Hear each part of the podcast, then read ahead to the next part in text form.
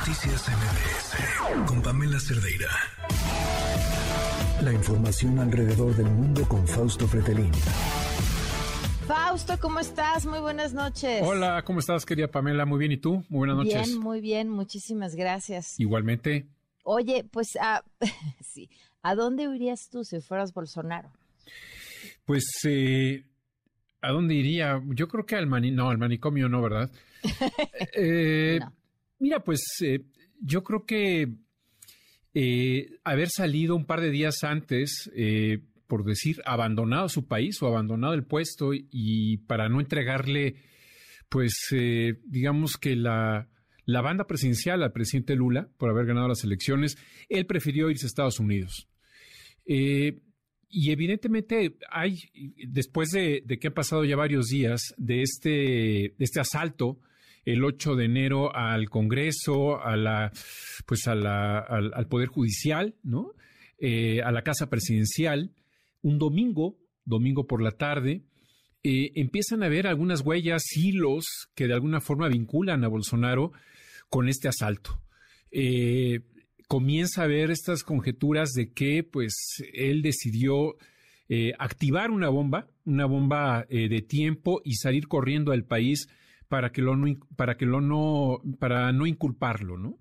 Eh, sin embargo, el, que era su ministro de Justicia, Anderson Torres, eh, él también estaba en Estados Unidos, eh, me parece que en Florida, en Orlando, y regresa, lo detienen, ya hay órdenes de, de aprehensión para otros funcionarios y sobre todo el sábado, domingo, el presidente Lula pues hizo un cambio en la, eh, digamos, en, la, en las direcciones de los medios de comunicación públicos allá en Brasil por la cobertura que le dieron el 8 de enero a este asalto, en donde tenías, eh, por ejemplo, Pamela, algunos periódicos importantes en Brasil, en donde sí calificaban este acto como un, intento de golpe, ¿no? De, de bolsonaristas, pues los medios públicos decían que eran manifestantes.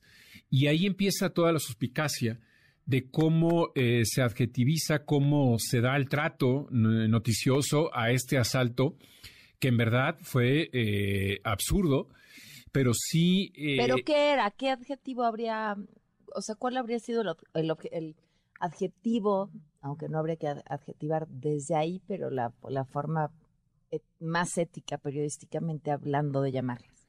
Bueno, es un asalto, asalto a las instituciones del Estado, eh, en una inconformidad por eh, porque estos bolsonaristas consideraban ilícita la victoria de Lula da Silva en las elecciones presidenciales de Brasil. Habían eh, ellos pensado que era pues un fraude, un fraude electoral y que por lo tanto no tenía que haber tomado posesión el primero de enero de este año. Es prácticamente una calca de lo ocurrido hace dos años en Estados Unidos, en donde los trompistas decían no, no puede ser que Biden haya eh, o pueda tomar eh, posesión. Hay un fraude y por lo tanto tenemos que llegar el 6 de enero del 2021 para que el vicepresidente Mike Pence no certifique la victoria oficial del entonces candidato del Partido Demócrata Joe Biden.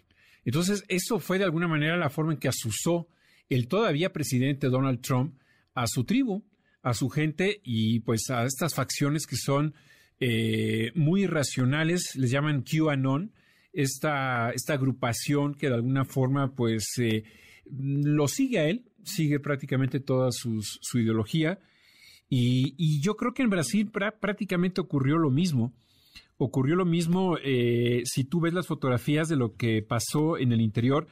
Hay una enorme diferencia. Obviamente no era un día laborable y no había sesión eh, en ese periodo o en ese momento, al inicio de este año, allá en Brasil, en el Congreso, sesión en el Congreso.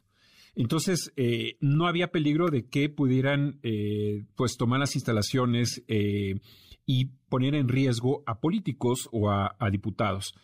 Sin embargo, lo que dijo Lula la semana pasada, el jueves, en una reunión que tuvo con periodistas de, o corresponsales extranjeros, fue por qué no tomó la misma decisión que Michel Temer, en el 2018 cuando llama al ejército para evitar que manifestantes eh, que estaban a favor de Dilma Rousseff se acercaran y tomaran instalaciones del, Congreso eh, pidiendo que se restituyera a la presidenta por haberle hecho a su, a su juicio eh, una trampa, es decir, que haberle expulsado del, de la presidencia.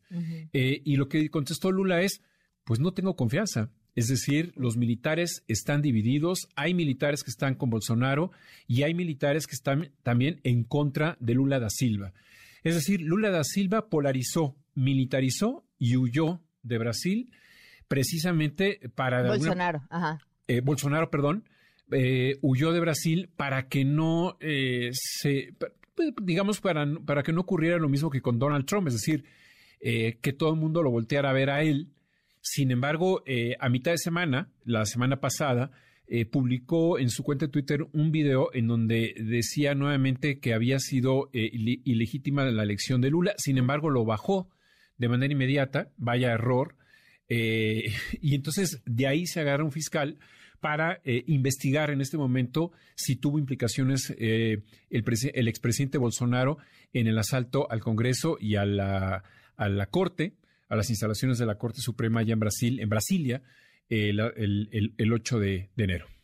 pues no se le ve un pronto regreso a Brasil a Bolsonaro. Fausto, muchas gracias. Como siempre, un gusto escucharte. Un gusto igualmente, Pamela. Hasta pronto. Buenas noches. Buenas noches. Noticias MBS